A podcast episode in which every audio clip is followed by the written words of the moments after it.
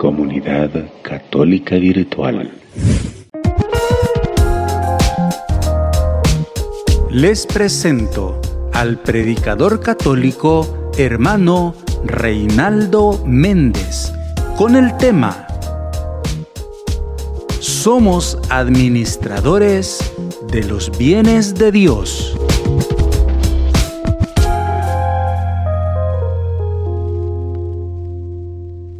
Que la paz del Señor esté con ustedes, queridos hermanos. Les saluda nuevamente su hermano Reinaldo Méndez, predicador católico en El Salvador. En esta ocasión, compartiendo el tema, somos administradores de los bienes de Dios. Vamos a la primera carta del apóstol San Pedro en el capítulo 4, versículo 10. Dice la palabra del Señor así. Primera de Pedro, capítulo 4, versículo 10.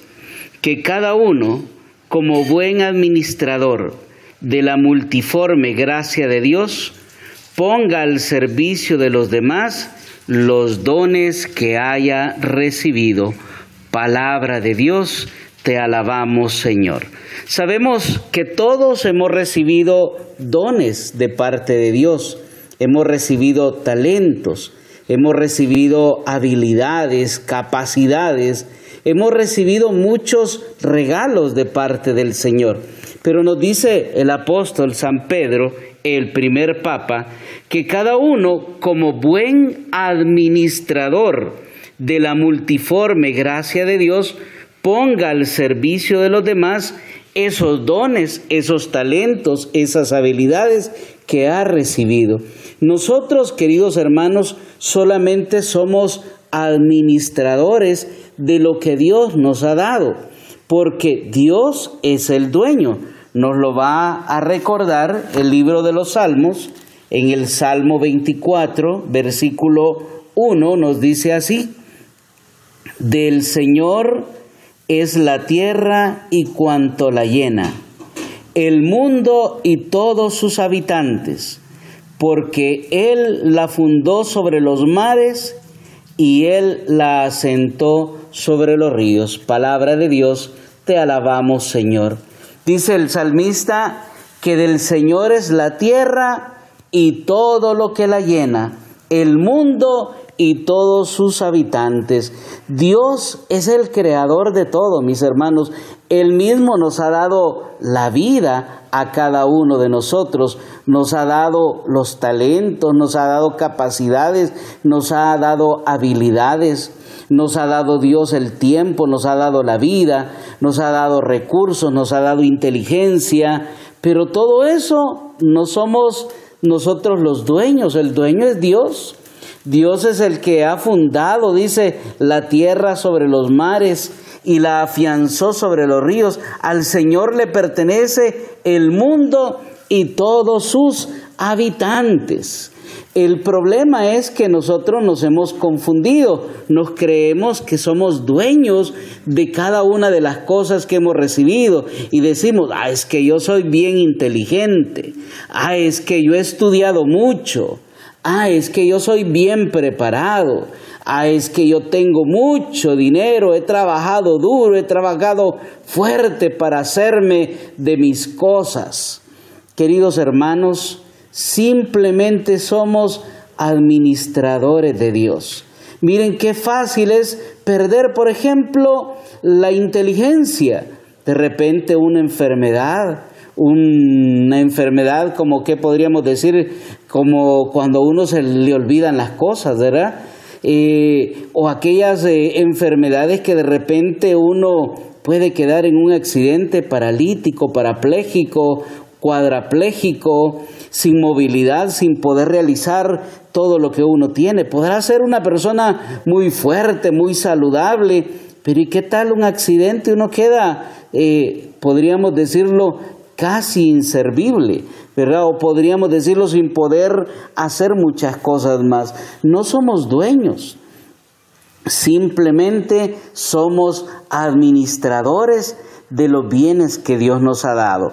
Y dice que esos bienes que hemos recibido de Dios deben de estar al servicio de los demás Debemos de ponerlos al servicio de otras personas. Si bien es cierto, Dios nos ha dado como por ejemplo inteligencia o ciertas habilidades para proveer a nuestras necesidades y las de nuestra familia. Pero también esas habilidades que hemos recibido están puestas también para que nosotros las pongamos al servicio de los demás. La inteligencia que Dios nos ha dado, bueno, para los números, para las matemáticas, para la química, para la física, para diferentes cosas pues no es solamente para enriquecernos y poder sobrevivir o vivir de eso, sino que también lo pongamos al servicio de otras personas, que lo enseñemos, que lo compartamos. Los conocimientos que hemos adquirido en la vida de diferentes materias, de diferentes ciencias, no es simplemente para enorgullecernos o vanagloriarnos de eso, no, al contrario, es para que lo pongamos al servicio de los demás. Podríamos decir, queridos hermanos, que Dios es el, el dueño de todo y es el dueño nuestro también. Primero porque Él nos ha creado. Segundo, porque Él es el que nos provee. Todo lo que tenemos es por providencia divina un buen trabajo, bendito sea Dios, donde podemos ganar bien, bendito sea Dios, es providencia de Dios, un negocio próspero, rentable, es providencia de Dios. Dios nos ha proveído, Dios nos ha dado la inteligencia para hacer negocios, para generar ingresos, para generar ganancias. Dios nos ha proveído la inteligencia, la habilidad, la capacidad, el tiempo.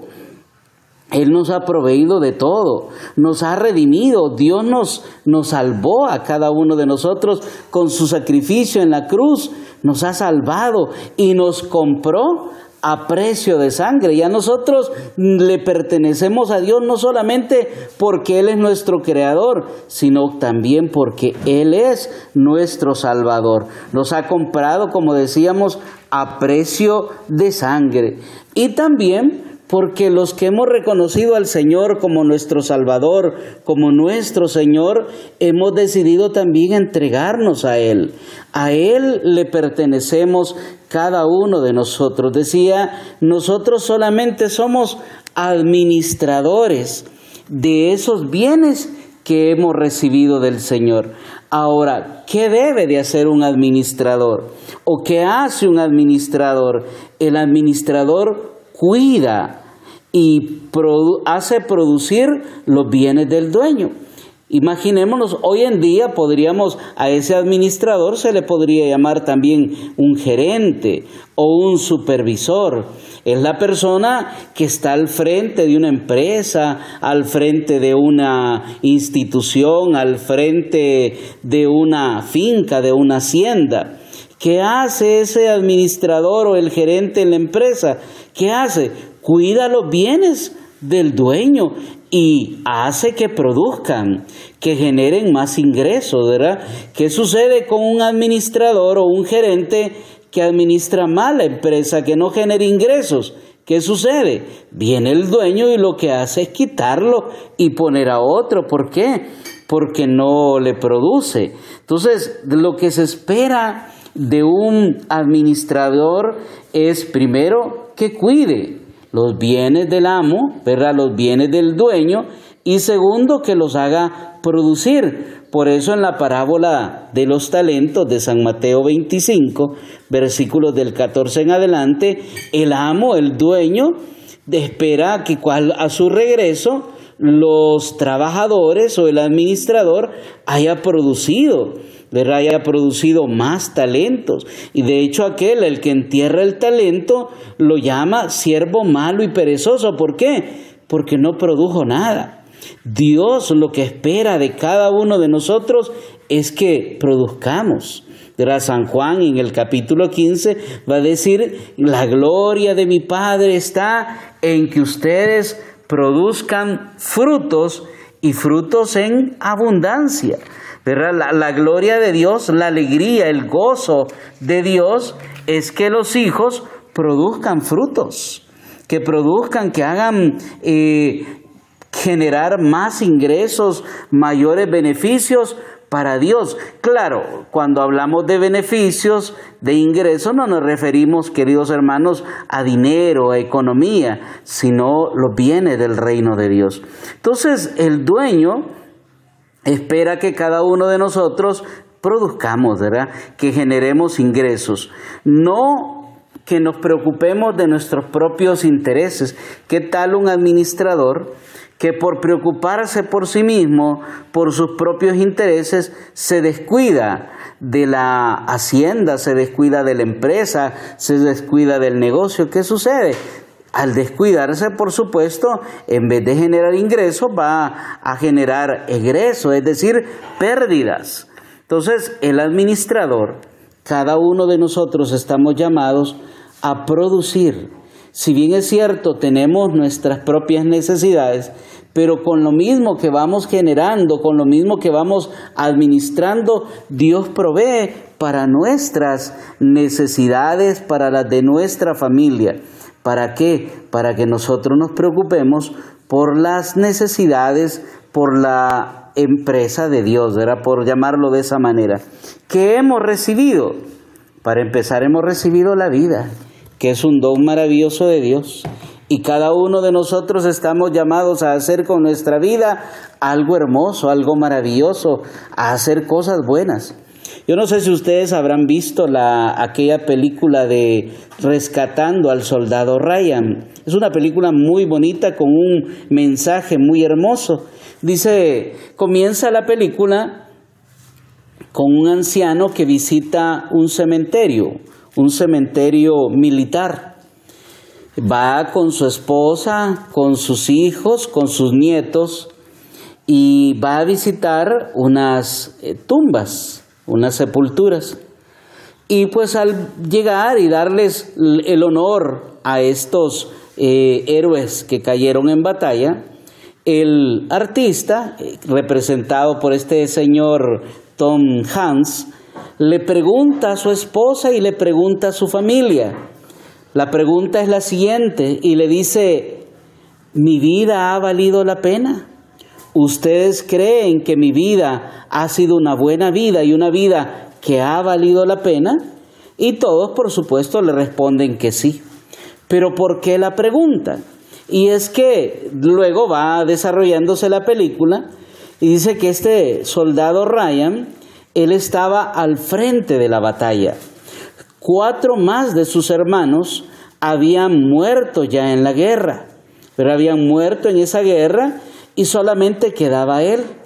El Ministerio de Defensa de los Estados Unidos, al ver eh, esta realidad, al encontrar esta realidad de que cuatro hermanos habían caído en batalla y había solamente uno que le quedaba a la mamá, Porque el padre ya había fallecido.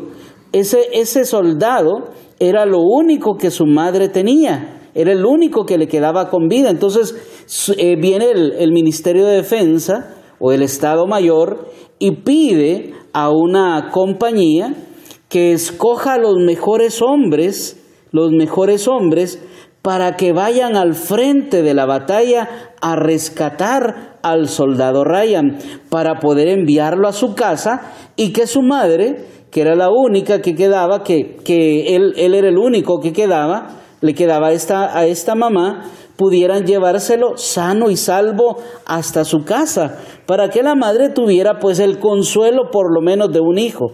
Entonces, así se desarrolla el trama de la película, donde eh, una compañía, un batallón, escoge los mejores soldados, los mejores soldados para ir a rescatar a este soldado y mandarlo de regreso a casa.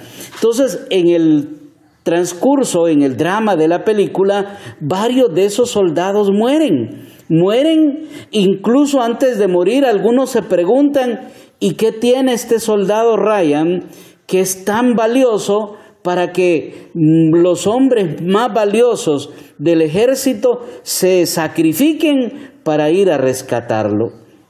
Entonces cuando ya llegan y lo encuentran al soldado Ryan, lo, lo localizan y el mismo capitán que ha dirigido ese, ese batallón, esa compañía, está ya, lo han herido y está muriendo, le pide al soldado, al soldado Ryan lo siguiente y le dice que tu vida valga la pena, que tu vida valga la pena porque los mejores hombres de en, la, en la batalla han fallecido para venir a rescatarte a ti. Por favor, le dice, que la sangre de esos héroes que murieron para buscarte y llevarte de regreso a casa, que no vayas, que no sea una sangre que se haya derramado en vano, sino que sea una sangre que realmente valga la pena para que tú que te hemos rescatado, vivas una vida que realmente sea una vida honrosa, sea una vida eh, que valga la pena ese sacrificio. Pues ese es el mensaje. Para nosotros, ¿cuál sería el mensaje? Que Jesucristo, que murió y derramó su sangre por cada uno de nosotros, para comprarnos, para salvarnos, para darnos en herencia la vida eterna, para que podamos disfrutar de los bienes y de las bendiciones, de las bienaventuranzas de Dios, podamos vivir una vida que valga la pena. Tu vida, mi hermano, mi hermana, debe de ser una vida realmente que valga la pena, una vida que, que, valga la sangre preciosa de nuestro Señor Jesucristo.